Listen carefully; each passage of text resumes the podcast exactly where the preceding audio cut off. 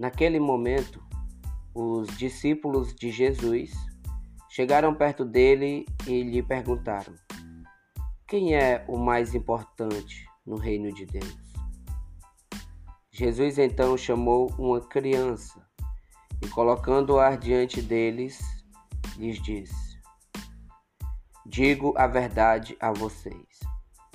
Vocês devem mudar de atitude e se tornar como criança. Se não fizerem isso, jamais entrarão no reino de Deus. Portanto, o mais importante no reino de Deus é aquele que se humilha como esta criança. Todo aquele que, em meu nome, recebe uma criança como esta, é como se estivesse recebendo a mim.